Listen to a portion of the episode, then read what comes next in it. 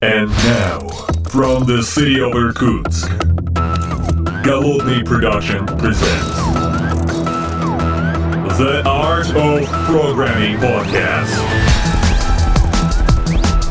Unique, one of a kind, Siberian flavor in the world of IT. Доброго времени суток, уважаемые подслушатели. С вами я, Голодный из города Иркутска. И сегодня, сегодня я не один. Вместе со мной с той стороны экрана э, человек, который имеет отношение напрямую к картиночкам. Ха-ха, да не простым картиночкам, а э, у меня с той стороны разработчик графического пайплайна, как это звучит громко и грозно Uploadcare, Александр Карпинский. Саш, привет. Привет, Антон.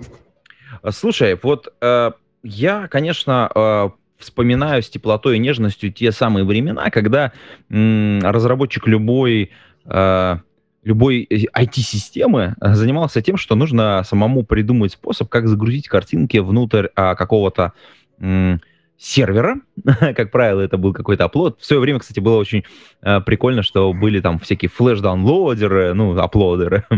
вот эта вся история. А, и, соответственно, а дальше придумывался собственное решение, как покропать картинку. Ну, потому что там где-то там она не влезала, где-то надо автоматически было их там э, переразмечать. Э, и вся вот эта, вся, всю вот эту историю нужно было обязательно сделать в админке. Это, кстати, была достаточно э, типовая задача для многих э, ребят, и во многих CRM-системках она появлялась. Э, а было такое увлечение писать свои собственные CRM-системы. Вот. И э, я с удивлением обнаружил, что есть сервис, который позволяет как раз э, работать с картинками уже вот именно как с сервисом. Ну, такой, вот мы в подкасте в моем э, последнее время очень часто упоминаем сервисы именно как сервисы, которые можно каким-то образом состыковывать с другими своими продуктами. И ваш продукт Upload Care, по сути дела, это вот такой, ну, давай так, ап аплодер на стероидах, я давай его так назову, хотя ты меня сейчас поправишь. Да, ну смотри, Смотри, ты правильно написал того, как, а, собственно, родилась идея и вообще, собственно, весь продукт родился. То есть а, а, у меня, собственно, тоже был бэкграунд, что я был простым разработчиком, который писал в том числе вот эти вот админки. И часто нужно было принять от пользователя какие-то файлы, зачастую это картинки, как-то их разместить на, на сайте. И Независимо от этого, я думаю, у многих разработчиков была боль, и, соответственно, а, независимо от меня где-то а, родился проект а, и спустя какое-то очень непродолжительное время я, собственно, пришел к ребятам, и мы стали работать вместе. То есть действительно это была боль, которую возникла идея, что можно решить комплексно, то есть э, взять, взять на себя, э, взять, взять на ну, как-то на плечи сервиса, так же не звучит. Нормально, не, на самом деле, смотри, какая история. Меня вот во всей этой истории Э, с картинками волновал всегда в момент, э, который даже не совсем с файлами-то связан, потому что, ну, файлики мы как-то разместим, да, мы их, э, ну, там были разные способы, кто-то по FTP загружал, я говорил историю про аплодер э, на флеше. Я, кстати, сам писал, тогда был очень популярен в свое время, когда я с этим сталкивался, был очень популярен флеш. И все таки ой, админка на флеше, она везде одинаково работает. Ну, то есть это что, вот это вот, все это война браузеров продолжалась. А, а там где-то на сервере надо было обрабатывать уже эти картинки и делать из них что-то более-менее одинаковое. И, э, ну, Почему одинаковая? Потому что, очевидно, да, у тебя сетка, э, то есть у тебя сайт, э, на сайте есть какая-то сетка, где картинка должна быть ровно нужного тебе размера. И вообще, по-хорошему, была задача, которая не решалась вот э, в интернете, а именно, ну, в смысле, на, на серверах, она решалась у пользователя на компьютере в виде, как правило, какого-то графического редактора, когда мы брали там Photoshop и там условно делали цветокоррекцию, да, там, ну, я грубо сейчас говорю, помимо цветокоррекции еще кучу всего делали, и там нужен был качественный либо дизайнер, который соблюдает стайл вот этого конкретного издания, там, например, если это какая-нибудь там, не знаю, интернет-журнал или, или это какое-нибудь СМИ маленькое, да, какое-то локальное, там нужно было эти картиночки, чтобы они все были красивенькие, одинаковые, примерно в одной цветовом диапазоне, ну, чтобы какой-то стиль был одинаковый. И мне кажется, вот эта история, она никуда не делась. Э, когда мы делаем что-то более-менее э, целостное, чтобы это выглядело одинаково, нам примерно нужно решать ту же самую задачу. А, но ситуация, мне кажется, изменилась, и изменилась она радикально. А, потому что сейчас э, контент, который э, раньше делали там 5, 10, 20 ну, каких-то редакторов или, соответственно, это какие-то там вот, э, соответственно, писатели, а, либо там журналисты, да, то сейчас вот этот контент на платформах, а, особенно больших, генерирует там тысячи людей, сотни тысяч людей, и этот контент всегда очень сильно разный. То есть это, ну, каждому же не фотошоп не поставишь. Да. нужны, Нужны, нужны какие-то инструменты, которые позволяют э, вот работать с цветом. Я так понимаю, у тебя большой опыт работы именно э, с какими-то цветовыми решениями. Вообще, как это все устроено? Можешь рассказать вообще, ну, такой, бэк, ну как, бэкстейдж, что, что за кадром остается? Да, на самом деле, Работа с цветом э, у нас появилась э, не с самого начала, и во многом потому, что меня не устраивали вот, э, какие-то существующие функции каких-то графических библиотек, которые есть. А, и как и некоторые другие вещи, прежде чем они были добавлены к нам в сервис, а, их пришлось делать с нуля, в, ну, либо с нуля, либо сильно переписывать в самих графических библиотеках. И работа с цветом — это была вот одной такой а, из таких штук. И я немножко в целом расскажу, в чем челлендж как бы работы с графикой. А, как бы мы все хотим, чтобы контент он а, быстро отдавался, а, быстро генерировался. И так как мы генерируем контент ну, в прямом смысле на лету, то есть к нам приходит HTTP-запрос, и мы должны какую-то отдать а, уже трансформированную картинку, а, то, соответственно, накладываются очень сильные ограничения по времени, и их нужно как-то соблюдать. И с картинками такая вот а, засада, что если картинка там просто в два раза визуально больше, то значит, ну, у картинки два измерения, соответственно, а, вычислительная сложность в четыре раза больше. А если мы делаем какую-то операцию, которая там, а, например, блюрит и а, и от размера блюра зависит вычислительная сложность. Это значит, что вычислительная сложность там растет э, уже не в квадратичной, а в э, функции э, третьей степени. Uh-huh. И э, в таких условиях, как бы, ты кажется, что ты сделал сайт, там, посмотрел на свои любимые картинки, что все быстро работает, а потом пришли реальные пользователи, начали свои 24-мегапиксельные э, картинки загружать, ставить э, какой-нибудь э, блюр, ставить какую-нибудь цветокоррекцию, это все начало очень-очень сильно тормозить. И возвращаясь к работе с цветом, нам, ну точнее мне, пришлось сделать такую штуку, которую обычно для обработки картинок не используют. Ее э, используют для обработки видео. Это называется 3D-LAT, то есть а, Lookup Table — это технология, которая позволяет, а, по сути, запечь какие-то цветовые трансформации в такой небольшой цветовой кубик, который потом применяется к а, каждому пикселю изображения.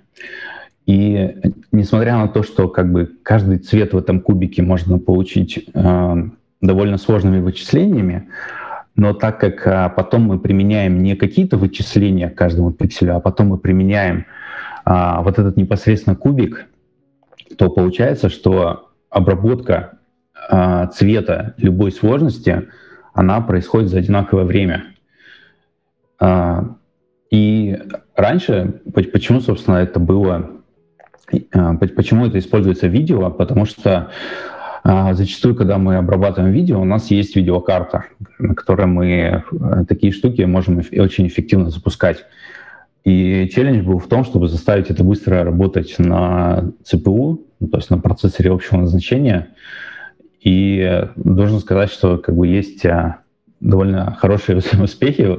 А, не знаю, скажут ли что-то там сухие цифры для слушателей, но в частности а, скорость, обра... скорость применения вот этой вот а, 3D-лата картинки сейчас в той библиотеке, которую мы используем, около 250 мегапикселей в секунду. Ну, то есть можно примерно представить, что если у нас есть вот та же самая картинка со смартфона каких-нибудь 16-20 мегапикселей, то мы можем за одну секунду к очень большому количеству картинок применить цветовые трансформации. Слушай, а вот э, давай немножко отскочим назад э, в историю про размеры, э, потому что ты сказал, что вот, э, ну, понятно, что там люди начинают э, загружать свой user-generated контент. Ну, понятно, да, у всех разные телефоны, разные камеры, потом их как-то там надо покропать. Мы, кстати, вернемся к теме покропать. А, Эм, и вот э, какой наиболее частый э, размер, э, с которым вы сталкиваетесь? Ну, не обязательно как бы там прям совсем какой-то... Ну, какая-то размерная матрица все равно есть. То есть там типа какое-то время назад я думаю, что все картинки были, они там примерно там, ну, примерно одного размера. Потом, когда поехали вот эти вот новые, ну, как это, Э, новые фотоаппараты, да, или там новые фотоаппараты в кавычках надо назвать, потому что э, если раньше мы фотографировали все-таки на фотоаппараты, то сейчас мы больше фотографируем на телефоны. Ну и опять же, user-generated content, это значит, что люди, которые не только снимают видео, э, но и... А, да, и, и видео тоже, да, кстати, и, видео, и фотки делают, они большей частью, там, я не знаю, там, 90, наверное, процентов вот этого контента делается на телефонах. А какой сейчас самый актуальный вот размер вот этих вот загружаемых картинок, э, с которым вы сталкиваетесь в своей платформе? Слушай, ну я прямо назвать какой-то определенный размер не могу. Я просто такой статистикой не интересовался на самом деле. Еще по той, по той причине, что у нас а, есть разные клиенты, и а, у кого-то действительно процент пользователей, которые с мобилок загружают, очень высокий, а кто-то там уже какие-то готовые картинки загружает а, там, каких-то магазинов. То есть у, у всех свои цели, и я, я не уверен, что, например, какой-то размер там можно выделить, что он а, прям Доминирует, ну, доминирует, да, но, но при этом точно можно сказать, что размеры со временем увеличиваются, и а, к нам постоянно запросы приходят на то, чтобы мы кому-то в частном порядке эти лимиты на эти размеры увеличивали, потому что ну, таких запросов все больше, ну и периодически мы для всей платформы увеличиваем эти лимиты. Uh-huh. А, а лимит... вот... Угу я тебе, я тебе еще тогда спрошу, вот если это постоянно растет, ну, очевидно, что на сайты выкладывают не оригинальные размеры. Ну, в смысле, как бы оригинальный размер картинки, ну, бессмысленно его выкладывать, потому что, как бы, ну, он не нужен такой на сайте. Что люди в основном тогда делают с этим вот оригинальным размером? Они его просто хранят для того, чтобы потом можно было отдать? Или там какая-то вот трансформация дальше происходит? Что вы с ней обычно, обычно делаете? Но вообще у нас а, вся философия сервиса, что мы всегда просто храним оригинал. И mm-hmm. а, это позволяет нам, а, когда меняются какие-то требования, когда а, там меняется, например, дизайн сайта или появляется новый раздел на сайте, или там разрабатывается новое приложение под новый экран с плотностью пикселей 5x, то не нужно а весь контент, естественно, перезакачивать. У нас просто есть оригинал, из которого мы можем а, сгенерировать а, любого размера, любой сложности, все что угодно. И эта стратегия просто такая, которая очень, очень от многих проблем позволяет избавиться. Хорошо, а тогда, ну, то есть я, я правильно понимаю, что Э, вы не, ну, как бы, с одной стороны, понятно, вы где-то в каком-то сторидже храните это все безобразие, но, а, ну, есть, наверное, горячий, горячий, холодный сторож, где вот вы оригиналы храните, а есть вот уже сгенерированные картинки, да, и это такой горячий сторож. Вы как-то периодически пере, перегенерируете, по сути дела, ваши картинки, или как, как это происходит? Ну, просто с технической точки зрения интересно. С технической точки зрения а, Перед нами стоит CDN, который, собственно, кэширует а, горячий контент сам по своим собственным алгоритмам. А мы этому CDN просто готовы в любой момент с очень большой скоростью отдать а, то, что у него сейчас не закэшировано. То есть а, эти алгоритмы, на самом деле, что является горячим, холодным контентом, они все а, отданы, с, с одной стороны, на аутсорс CDN, но а, CDN, с которыми мы работаем, они настолько крупные, что я думаю, что там а, эти алгоритмы работают намного лучше, что там а, люди намного лучше понимают, какой контент холодный, горячий, с какой с периодичностью чистить кэш, как часто запрашивать, а мы всего лишь работаем над тем, чтобы когда они запрашивали, это было максимально быстро. Угу. А, хорошо. Слушай, а вот давай вернемся опять к картинкам и вообще к цвету. Э, если я правильно понимаю, э, ну вот я вот обозначил там вот эту историю с тем, что, ну я, я лично сталкивался регулярно с тем, что э, есть задача картинки сделать, ну примерно одинаковые по цвету. Ну, понятно, что это как бы звучит немножко дико, э, но сделать там их чуть-чуть более теплыми или, наоборот, чуть более холодными, ну, в зависимости от дизайна, э, несмотря на то, что они все реально разные картинки. Mm-hmm. Вот какая, какую-то подобную задачу вы решаете? Если да, то как? Потому что как бы для меня раньше этот вопрос был нерешаем. Это откуп был, ребят, вот у вас есть там дизайнер, пусть он их э, и пере, перефигачит. Мы ему там отдадим нужные покропанные размеры, там пусть он загрузит себе и потом обратно вернет если вы хотите такую историю сделать. Uh, ну, по крайней мере, раньше это было дешевле, чем написать э, все самому и каким-то образом там перелицевать эти все картинки. Ну, тут на самом деле можно разбить задачу на две. Это сделать одинаково, а потом сделать теплее, настолько, насколько нужно. То есть э, применить разные штуки. И, собственно, на самом деле обе эти штуки у нас есть. Первое — Enhance, которое просто э, подтягивает изображение каким-то ну, скажем, приятным для человеческого глаза стандартом, то есть на там, темные картинки высветляет, немножко там яркость, может быть, добавит, если решит, что это нужно. Довольно интеллектуальная штука. А дальше, собственно, можно наложить любые цветовые трансформации, а, в том числе там теплоту поднять или там каким-то образом там затемнить изображение, если это нужно для дизайна сайта. Угу.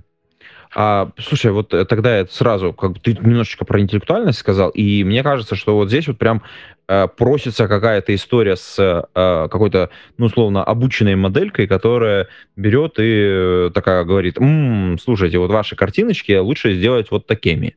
Ну, то есть, в смысле, э, есть ли какие-то в вашей платформе истории, связанные с искусственным интеллектом и с той частью, которая автоматически учится на, ну, условно говоря, тех изображениях, которые клиент загружает? Ну да, сейчас ты понимаешь, что сейчас э, без искусственного интеллекта никуда, и, собственно, э, многие, большинство новых фич, которые сейчас появляются, они тем или иным образом это используют.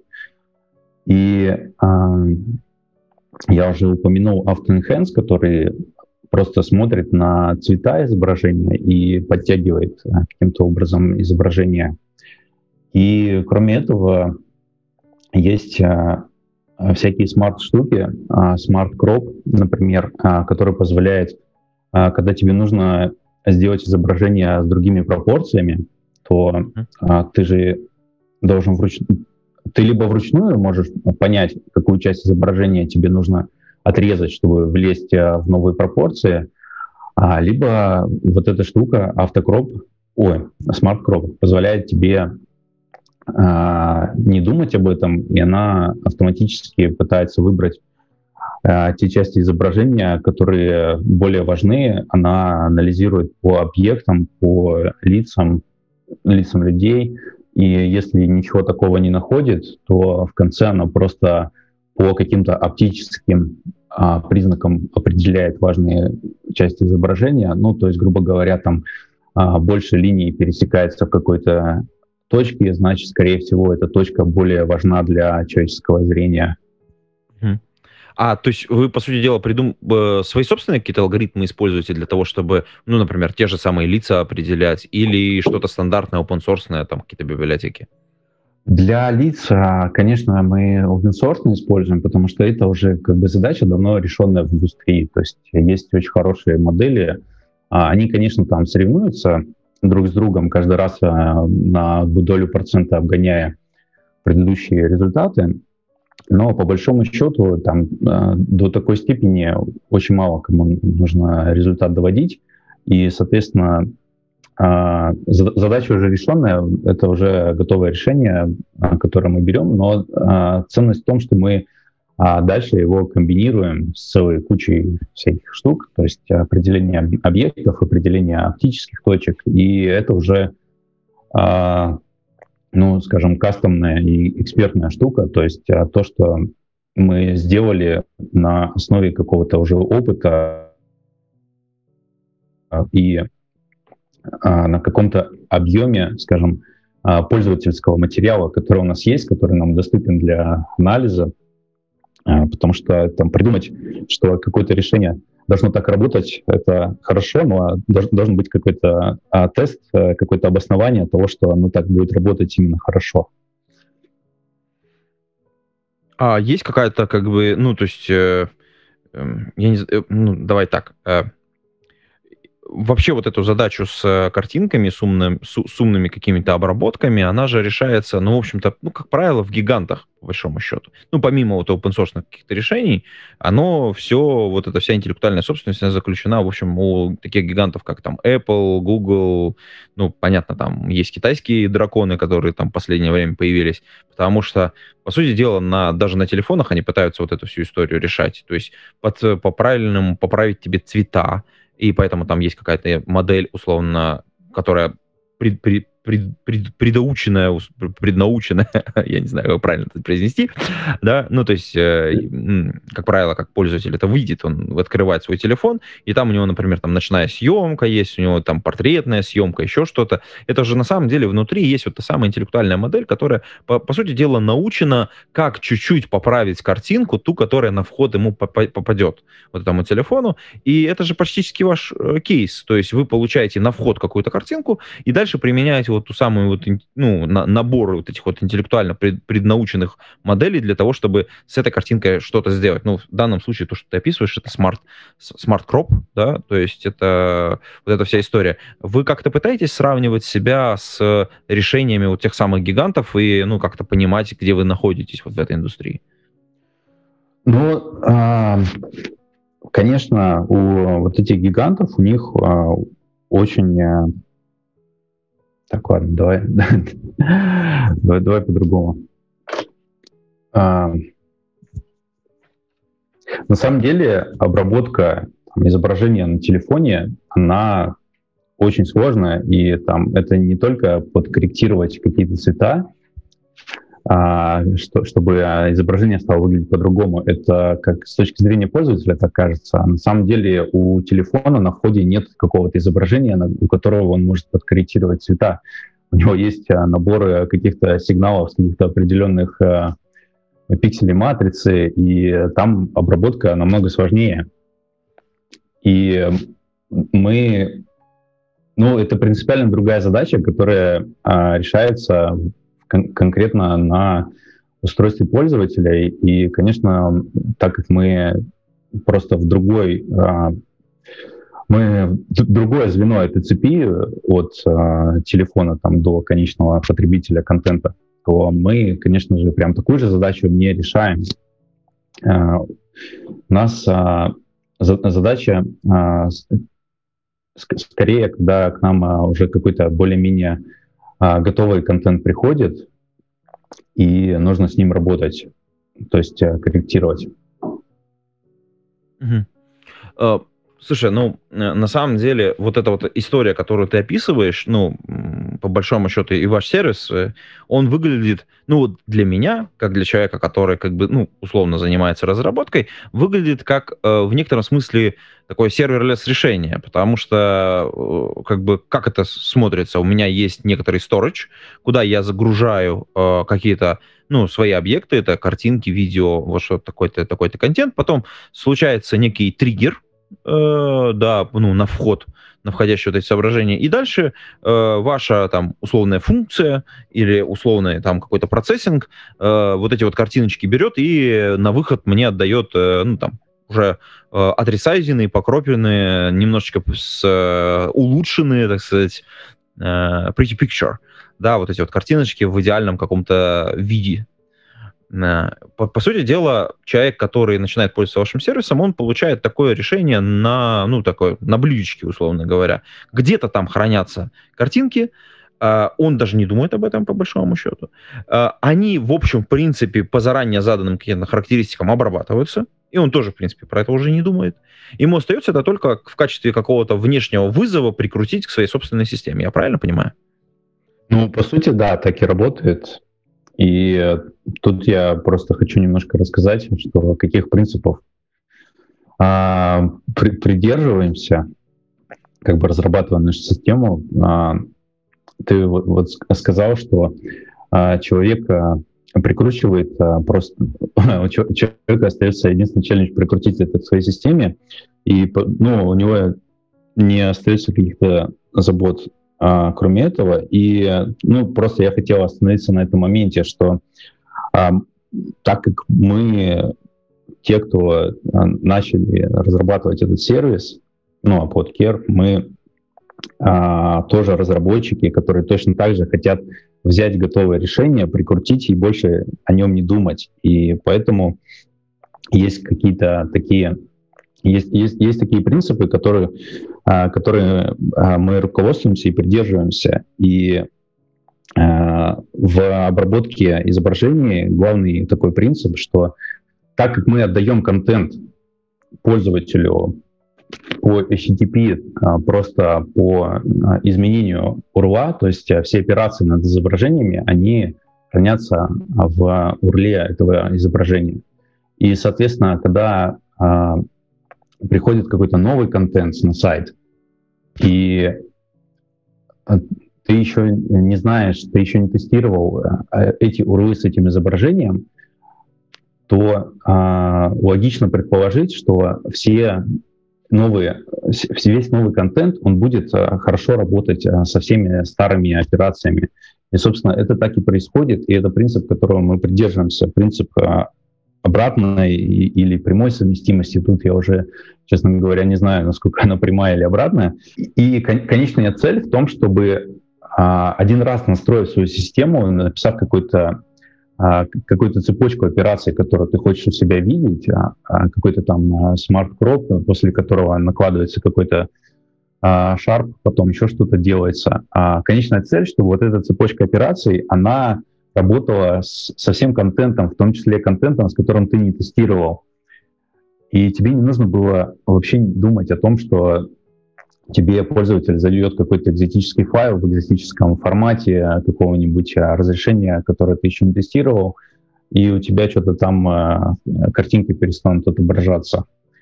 А, такое иногда происходит, естественно, потому что иногда это бывают слишком экзотические картинки, но а, это ложится на наши плечи, то есть мы это все фиксим, и конечная цель в том, чтобы все картинки а, работали.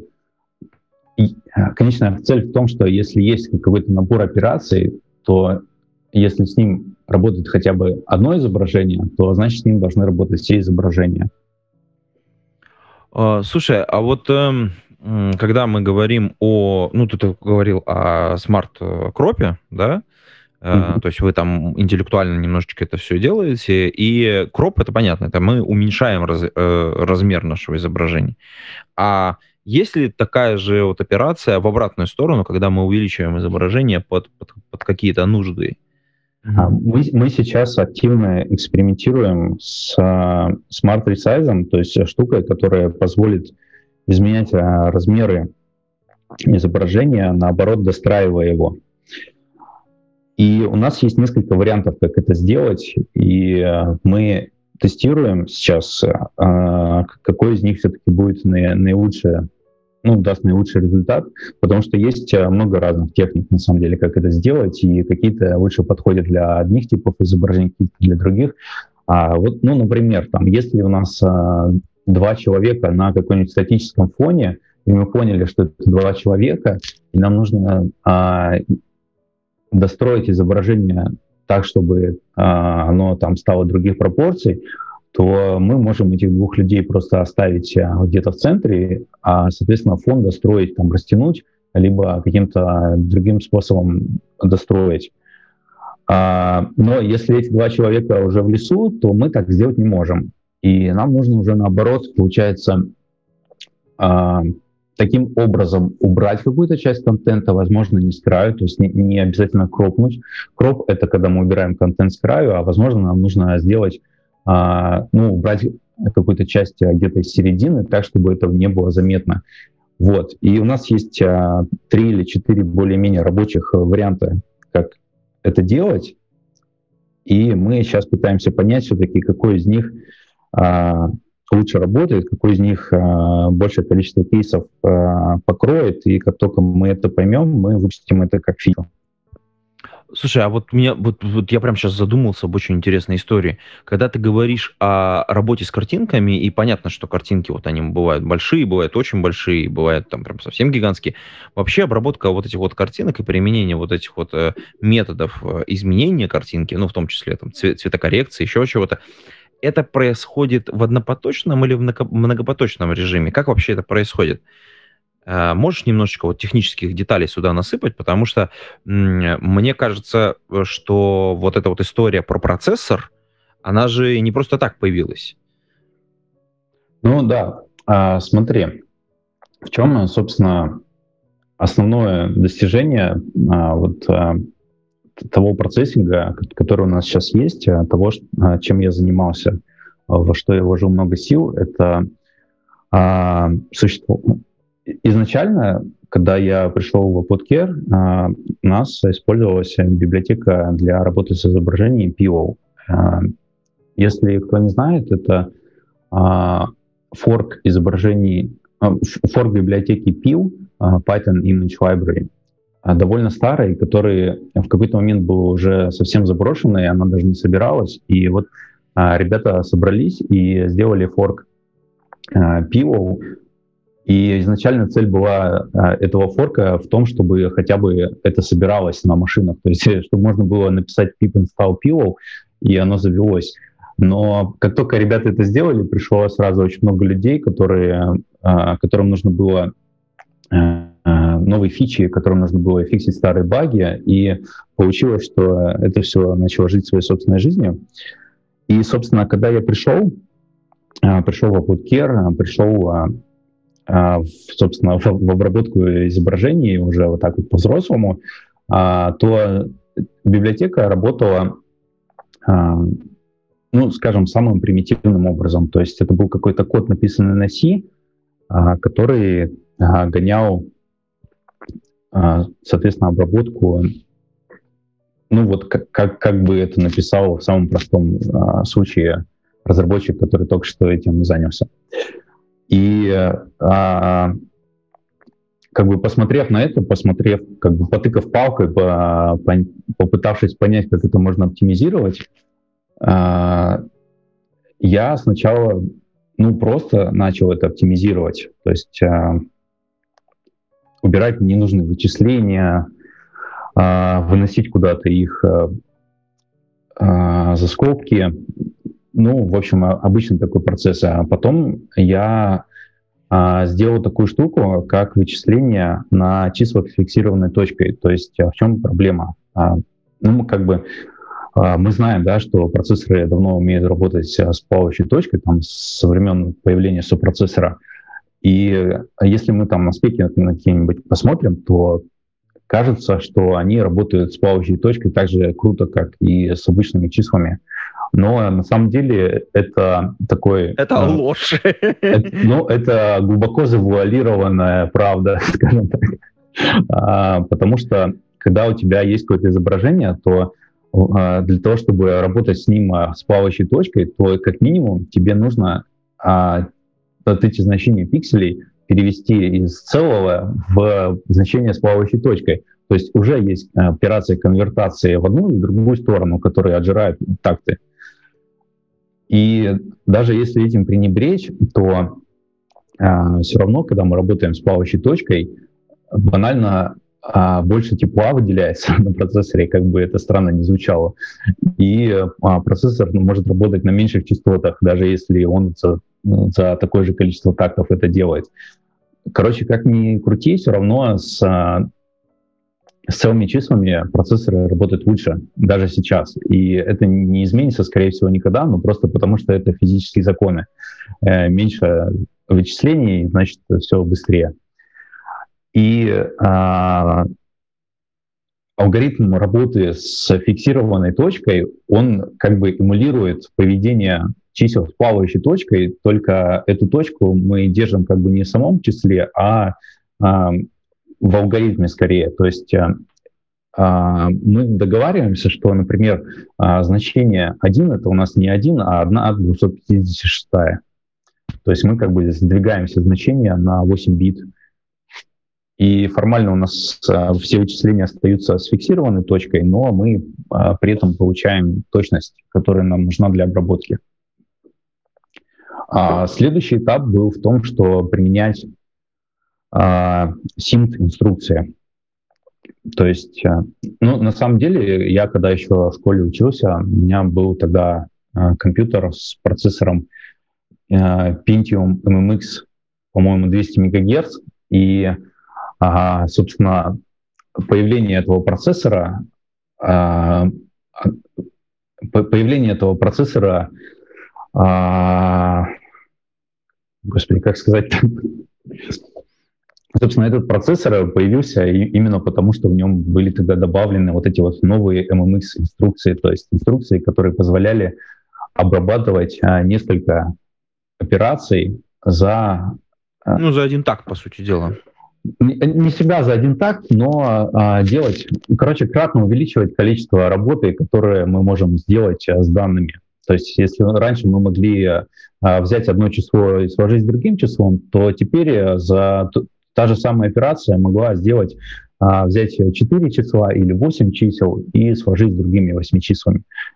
И, а, собственно, вот эти две штуки, перевод на вычисление с фиксированной точкой и применение SIMT-операций, уже современных SIMT-операций, то есть SSE и AVX, а, они позволили ускорить работу просто ну, в десятки раз.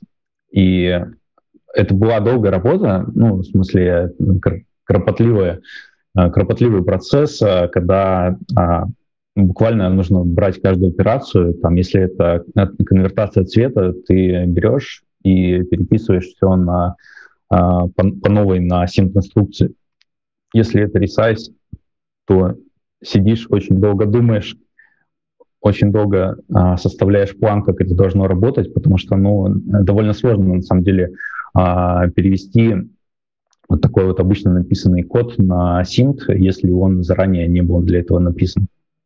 То есть нужна какая-то подготовительная работа, как это все а, раскидать, данные по вот этим длинным регистрам, по длинным операциям, которые будут работать.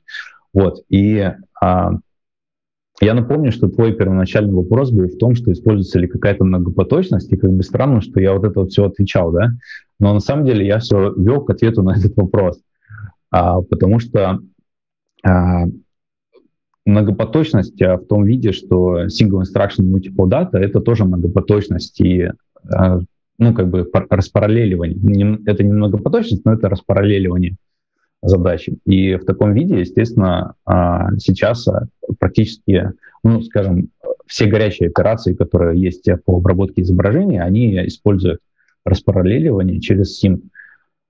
Но при этом там некоторые библиотеки еще а, пытаются а, одну и ту же операцию, то есть вот у нас есть на входе, например, одна картинка, мы хотим ее заресайзить, и э, некоторые библиотеки пытаются распараллелить э, вот эту одну операцию ресайза на несколько потоков, разложить ее на несколько ядер. И а, здесь надо понимать специфику софта. То есть если софт десктопный, и у нас сидит перед экраном пользователь, который нужно получить результат, а, как можно быстрее, то такая техника, она имеет право на жизнь. И она дает, там, она дает некратное увеличение производительности. То есть если мы там распараллелим на 4 потока, ну, мы можем, грубо говоря, на трехкратный прирост а, рассчитывать, потому что есть там синхронизация данных, есть накладные расходы на создание этих потоков, а, есть просто там что-то алгоритмически мы увеличиваем сложность. Но там примерно мы на ускорение можем рассчитывать. И пользователь, который сидит там перед экраном ноутбука, он быстрее получит э, э, результат операции, которую он запросил, там, resize, enhance, да, там, изменение цвета. А если мы говорим о каком-то софте, который работает в облаке, как в нашем случае, то у нас тысяча пользователей сидит перед экранами и ждут своего контента. И если мы начнем распределить каждую операцию, то, как я сказал, что это распределение, оно работает немножко некратно. А, то есть мы как бы задействовали 4 ядра, а получили ускорение в 3 раза. И получается, что, возможно, какой-то пользователь, который пришел первым, он там быстрее свой контент получит, но все остальные будут ждать дольше. И в среднем все пользователи будут ждать дольше, и в среднем у пользователей опыт будет хуже. Ты знаешь, я вот здесь, кстати, э, тоже давай вернемся к облакам, потому что э, то, что ты говорил э, про пользовательский опыт, он же еще усугубляется тем, что, ну, вы же реально облачная платформа. Значит, вы расположены в облаке, если я правильно понимаю, что у вас же основные производственные мощности все за рубежом, а следовательно, ну, в одном из э, трех супергигантов, это, скорее всего, Amazon, да, наверное? Ну, да. Да. Amazon. Amazon, да. Э, и, соответственно, когда вы покупаете там мощности, вы на самом деле, ну, с некоторой долей вероятности вы не знаете, какой у вас на самом деле вот внутри там используется процессор. Потому что от вас это все-таки платформа старается спрятать. И точно сделать хороший алгоритм, который будет прям очень четко использовать конкретный процессор и конкретную многопоточность, это, наверное, все-таки тоже есть какая-то там э, в некотором смысле. А, ну нет, слушай, во-первых, а, совершенно точно можно узнать, какой стоит процессор, это не слишком скрывается. То есть, возможно, это не слишком выпячивается. То есть э, там в какой-то промо-странице Амазона это вряд ли найдешь, но есть э, э, есть Понятно, инструкции, всякие... когда ты внутрь сходишь, конечно, ты поймешь. Можно зайти внутрь посмотреть, есть всякие агрегаторы уже готовые. По-моему, ec2instances.info называется сайт, вот я, если не ошибаюсь. А, в котором просто есть сводная таблица с огромным количеством параметров всех а, серверов, в том числе там есть и процессор, и его частота, и размер кэша этого процессора, по-моему, там тоже есть. Uh-huh. Это один момент. Второй момент, что на самом деле нету такой необходимости затачивать софт под конкретный процессор, потому что процессоры ну, грубо говоря, уни унифицированные все и различаются набором инструкций. То есть есть, конечно, различия, что чем, э, чем моложе процессор, ну, то есть чем недавний он выпущен, тем он эффективнее эти инструкции обрабатывает. Кстати, это не всегда так. А, вот, Такая небольшая ремарка, а, потом могу подробнее рассказать. А, но в целом это так, и а, а все, что нужно, это оптимизировать под конкретный набор инструкций. То есть э, либо это SSA 4, либо это AVX2. А, и сейчас а, в последних процессорах Intel есть AVX 512, то есть это уже инструкция с 512 битами, uh-huh. с 512 битными операндами. Но если вы а, возможно, вы видели письмо а, Линуса Торвальдса к а, индустрии полупроводников, в частности компании Intel, где он пишет, что ребята, вы там совсем офигели, типа вы делаете то, что не нужно уже массовому потребителю, то есть вы добавляете какие-то сумасшедшие 512-битные инструкции, которые даже толком-то не работают, а типа, а, а нужно делать а, нужно работать над другим, короче. Короче, там интересно такое письмо, можно его почитать. А, и а, на самом если деле... Мы его, если мы его найдем, мы его, конечно, приложим в шоу-ноты к этому подкасту, чтобы ребятам, если интересно было, чтобы они могли его почитать. И в каком-то смысле э, Линус прав, потому что э, уже 512-битные инструкции, ну, во-первых, это для довольно специфичных задач только удается прям настолько сильно распределить алгоритм. То есть, А если для конвертации цвета это еще окей, можно там а, это сделать без особых проблем, то для ресайза приспособить 512 бит уже довольно сложно. И там не будет выхлопа в два раза, а будет выхлоп там, ну не знаю, в 1-4 раза. Но при этом у таких процессоров, когда они исполняют 512-битные инструкции, у них сильно падает частота. И получается, что если я начну адаптировать свой код под DVX 512, то ну, понятно, что я потрачу очень много времени, потому что он плохо адаптируется, и непонятно, какой будет результат, потому что процессор будет тротлить. Угу. Слушай, а вот, кстати, э, мы сейчас, в общем-то, в основном про картинки говорили, а вот если мы вот все то же самое попытаемся применить к видеопотоку, потому что там же, в принципе, задача-то кратно сложнее. То есть у тебя, во-первых, mm-hmm. есть не одна картинка, у тебя прям, ну, как бы у тебя поток этих картинок, и даже они как бы не совсем картинками-то там на самом деле находятся. И плюс размеры видео постоянно растут, и мне кажется, они растут быстрее, чем растут размеры у картинок именно, ну, у классических. Так, а вопрос-то в чем? Ну, э, можно ли вот эти вот 512 э, а. битные инструкции применять? Ну, то есть, вот то, то есть э, можно ли... Э, то, то есть, может, может быть, Intel на самом деле все делает правильно, просто она да, делает да, да, правильно да. не для конкретно меня, не для Linux Torvalds. Но, конечно, да, но там в обработке видео просто другой нюанс, что у нас как бы есть еще не только процессор, у нас есть еще видеокарта. И в обработке видео как раз есть смысл задействовать мощности видеокарты, где этих потоковых процессоров – в разы больше, чем готовы там даже 512-битные инструкции предоставить.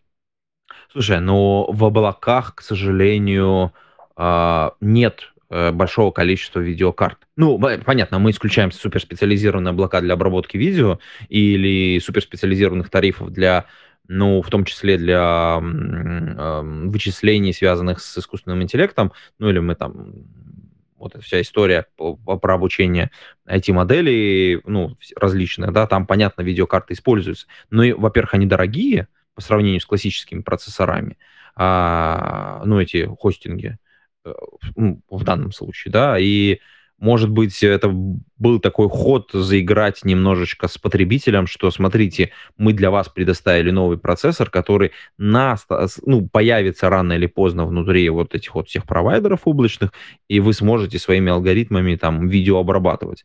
Потому что очевидно, что вот этого видео поточного генерируется сейчас ну, пользователями очень-очень много. Но я не готов э, про экономику видео а, что-то сказать, что там а, обработка на процессоре будет выгоднее или на видеокарте, а, конкретно в случае видео, я не считал. Возможно, ты прав. Возможно, так и есть. Но все равно видеокарта на сервере, если у тебя сервис занимается именно обработкой видео, это не сильно большая роскошь. Возможно, она будет окупаться по сравнению с переводом на процессоры. И здесь э, ты затронул как раз тему, а, собственно, процессора или видеокарты да, для обработки. И на самом деле это очень часто вопрос, который э, мне задают, типа, почему а вообще у нас обработка изображения, она происходит на процессоре, потому что у нас же есть видеокарта внезапно, которая намного больше мощности, которая там терафлопсы просто простаивают, а мы зачем-то делаем на процессоре. А, и один из а, ответов, да, он экономический, что конкретно для обработки а, изображений все-таки вот вычислительная сложность, она, ну, как бы, она велика, она растет, но она не настолько критически огромна, чтобы был, было экономически целесообразно перекладывать это на видеокарту. Потому что видеокарты в облаке, те, которые стоят на серверах, они стоят э, ну, в 5, а то и в 10 раз дороже, чем э, консюмерские видеокарты. Э, во многом это политика компаний-производителей, ну, то есть NVIDIA, потому что в основном это видеокарты NVIDIA. Но там, кроме этого, к ним повышенные там, требования по отказоустойчивости, качеству и так далее, качеству самих чипов. Вот. И это, это одна сторона, что а, мы банально мы находимся в облаке, и нам как бы до видеокарты довольно а, трудно дотянуться чисто экономически. А вторая сторона, почему мы не используем обработку изображений на видеокарты, в том, что изображения, они не только а, обрабатываются, они еще как-то хранятся, то есть хранятся в форматах JPEG, GIF, PNG. И, ну, грубо говоря, есть какой-то кодек. И в полном цикле, то есть когда мы открываем изображение, обрабатываем и сохраняем, вот, а, вот эта вот обработка, а, ну, скажем, у нас она настолько ускорена, что она занимает, ну, примерно там, можно сказать, от 30 до 50 процентов а, вот этого времени полной обработки. То есть большую часть все-таки работает кодек, то есть изображение декодируется и кодируется заново, а часть непосредственно с обработкой, она уже предельно ускорена. И с этим возникают проблемы, когда мы хотим что-то обработать на видеокарте, потому что тут как бы есть два пути. Либо мы должны э, перенести кодек тоже на видеокарту, либо мы должны декодировать на процессоре, отдавать э, декодированные mm-hmm отдавать декодированное изображение на видеокарту и там применять какие-то операции и возвращать обратно а, обработанное изображение и кодировать его снова на процессоре. Ну, потери, короче, в общем, чистые. А, и, ну, это еще не все.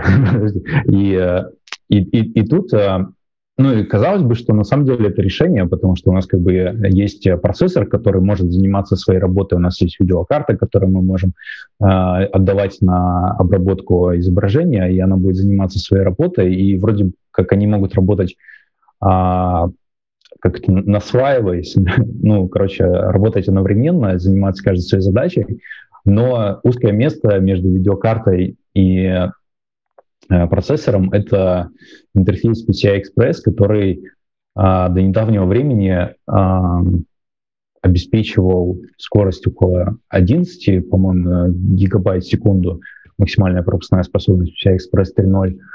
И, ну, а процессору, процессор работает а, с памятью, которая, а, грубо говоря, ну, в разы точно, но там, грубо там, говоря, 60 э, гигабайт в секунду на каком-нибудь серверном процессоре с 8 ядрами запросто. И скорость обработки во многом она упирается уже в скорость работы самой памяти.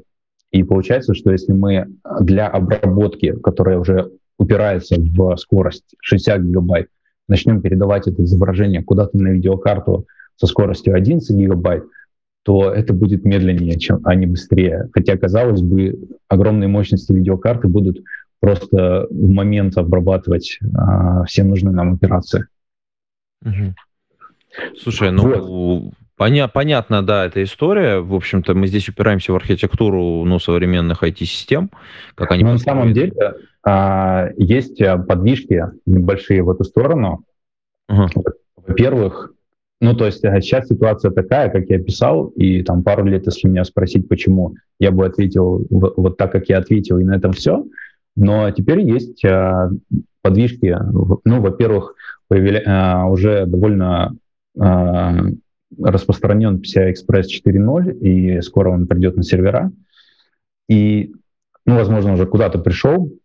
И, кроме того, а, новые кодеки, которые сейчас появляются, новые кодеки изображений. Если раньше это был JPEG, PNG, а JPEG можно хоть как-то распараллелить, можно перенести на видеокарту, но а, все кодеки, которые есть, они коммерческие, либо работают очень плохо, либо там только кодер, либо только декодер. Короче, там э, куча, куча неработающего друг с другом софта.